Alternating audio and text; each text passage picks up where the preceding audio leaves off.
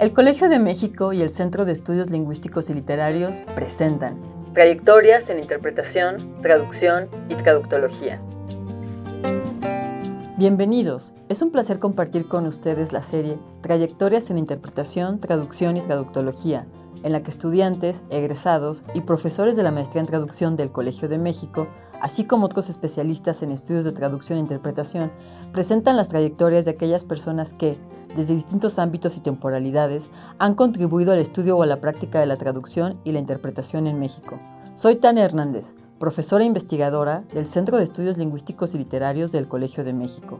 En la primera temporada escucharemos, en la voz de los estudiantes de la promoción 2022-2024 y de algunos de sus entrevistados, siete trayectorias muy diversas, como podrán escucharlo en las emisiones, estas corresponden a traductoras, intelectuales, académicas, periodistas o escritoras, para quienes la traducción estuvo o está asociada a un proyecto de investigación, a la difusión de un proyecto ideológico, al reconocimiento de autores y literaturas, o la legitimación y reconocimiento de otras lenguas, en este caso, las lenguas originarias mexicanas y sus hablantes. Gracias por acompañarnos.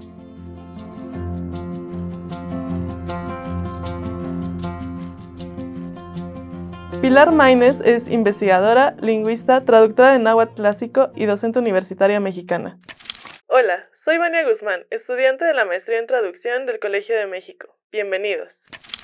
Pilar Maines nació en Ciudad Juárez el 27 de septiembre de 1958 y a temprana edad su familia se mudó a la Ciudad de México, donde ha residido desde entonces. Estudió la licenciatura en Lengua y Literaturas Hispánicas, la maestría en Letras y el doctorado en Lingüística Hispánica en la Universidad Nacional Autónoma de México. Actualmente imparte las asignaturas Teorías Lingüísticas 1 y 2 de la licenciatura en Lengua y Literaturas Hispánicas en la Facultad de Estudios Superiores de Acatlán y es coordinadora general del Seminario Permanente de Historiografía Lingüística que organiza la misma institución y que desde 2019 alberga Paleografía y Traducción del Códice Florentino, proyecto interdisciplinario creado por el Instituto de Investigaciones Históricas de la UNAM y la FESA Catlán. Como investigadora ha estudiado diversos fenómenos lingüísticos en el náhuatl clásico y la influencia de los indigenismos en el español de la época posterior a la conquista, tomando como base las obras escritas en ese momento y que principalmente redactaban los evangelizadores. Maines se ha dedicado a traducir náhuatl clásico por más de 30 años, labor que complementa su trabajo como investigadora y que la ha llevado a publicar numerosos artículos y libros, por ejemplo, sus tesis de posgrado, Religión y Magia, un problema de transculturación lingüística en la obra de Bernardino de Sagún en 1987, y Acercamiento filológico a los conceptos de la religión mexicana en la obra de Fray Diego Durán en 1995. Al trabajar con una lengua muerta, Maines y otros traductores de náhuatl clásico dependen en gran medida de la consulta de vocabularios y estudios lingüísticos, y en ocasiones se acercan a nahuablantes contemporáneos para hacerles consultas de tipo léxico. Además de la lejanía temporal con la lengua de trabajo, la traducción de náhuatl clásico involucra al menos dos dificultades adicionales. En primer lugar, los textos a traducir se escribieron en el siglo XVI, por lo que es necesario hacer su paleografía antes de comenzar el proceso traductor. De ahí que Maines haga anotaciones y comentarios con frecuencia sobre las decisiones que se tomaron al momento de paleografiar el texto correspondiente, y que el producto final de este tipo de traducciones suele incluir tanto la paleografía del texto original como su traducción, ya sea en páginas contiguas o en doble columna. La segunda dificultad tiene que ver con que la fuente de estos textos es una lengua que no tenía escritura y cuyo soporte era la oralidad. En sus traducciones, Maines trata de conservar los recursos lingüísticos y retóricos de este modo de comunicación. Por todas estas razones, la investigadora se refiere constantemente a la traducción como una labor interpretativa que involucra aspectos lingüísticos, históricos, culturales y que no pueden ignorarse si se busca ofrecer una traducción que refleje las particularidades de la cultura y la lengua náhuatl clásica. El primer acercamiento de Maines al náhuatl clásico fue en la FESA Catlán, institución en la que suele enseñarse a los estudiantes de la licenciatura en Lenguas y Literaturas Hispánicas de manera colaborativa entre Federico Nagel, profesor especialista en náhuatl clásico y en historia, y Francisco Morales Baranda, hablante de náhuatl moderno de la Ciudad de México. En esa misma institución, en 1992, la maestra Guadalupe Curiel de Fosé la invitó a formar parte del proyecto institucional primera edición bilingüe y crítica del manuscrito en náhuatl de Cantares Mexicanos y otros opúsculos de la Biblioteca Nacional. Debido a la extensión del manuscrito náhuatl,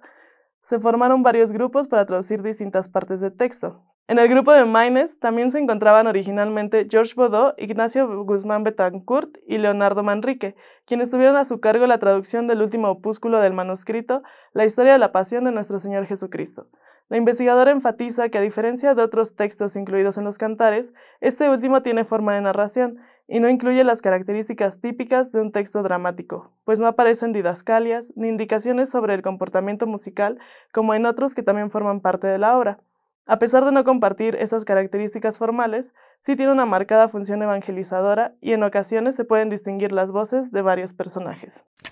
Maynes comenta que traducir la pasión implica que tenemos que aceptar que el texto transvasado del original no producirá el mismo impacto que aquel, más aún si se trata de una composición literaria en la que proliferan los recursos lingüísticos y en la que la connotación predomina sobre la denotación. También indica que en su traducción procura reproducir el ritmo, las expresiones y las repeticiones del original en náhuatl, sin violentar la estructura propia del español, además de conservar la terminología de la flora y la fauna en náhuatl para reflejar esa realidad a la que alude el texto. Además de esta traducción, Maynes, junto con Panciano Blancas y Francisco Morales, hizo la paleografía y tradujo el título sobre la fundación de Coatepec de las Bateas. Este texto pertenece al siglo XVII y a la colección de los llamados Códices Techaloyan, y en él se exponen los esfuerzos de Nicolás Miguel para edificar el templo del patrono San Nicolás. Es él quien relata la historia acerca de cómo se establecieron los linderos de las tierras de la comunidad. Como en otras traducciones de textos de náhuatl clásico, los traductores hacen énfasis en el proceso de paleografía,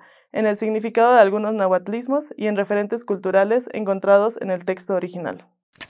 En 2005, Miguel León Portilla, Pilar Maínez y José Rubén Romero Galván convocaron a historiadores, lingüistas y nahuablantes para conformar un grupo interdisciplinario e interinstitucional con sede en el Instituto de Investigaciones Históricas de la UNAM, que paleografiara y tradujera del náhuatl al español los 12 libros que conforman el Códice Florentino,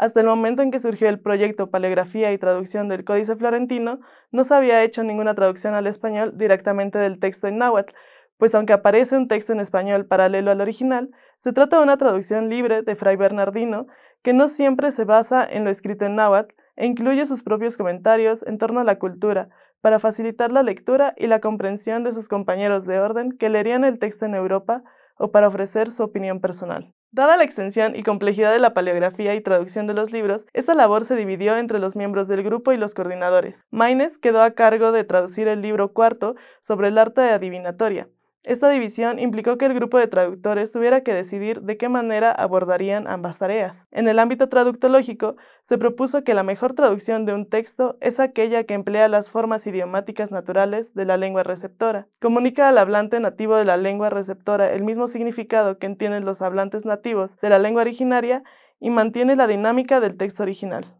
De ahí que Maynes y el resto de los traductores empleen la repetición y los sinónimos yuxtapuestos característicos del texto en náhuatl en su traducción al español, y que prefieran el uso de indigenismos antes que de palabras españolas cuando existe la posibilidad de usar una opción o la otra. Desde el 2019, las traducciones del Códice Florentino se incluyeron en los materiales que el Seminario Permanente de Historiografía Lingüística de la FESA Catlán, coordinado por Maynes, ha puesto a disposición en su sitio web. En 2022 se publicaron en esta página el libro primero y el libro séptimo, y en 2023 se publicó el libro tercero, que es una traducción de Maynes y Sara Lelis. El fin último de las traducciones de Maynes y otros especialistas es producir un texto que le permita a los lectores acercarse a toda una cultura lejana para ellos, lo que da lugar a una constante tensión entre la lengua fuente y la lengua meta, pues se trata de conservar las características propias del náhuatl sin alterar la estructura del español. La traducción deviene pieza fundamental en la metodología del estudio del náhuatl y de la historia del México novohispano. Esto fue una producción de la Coordinación de Educación Digital del Colegio de México.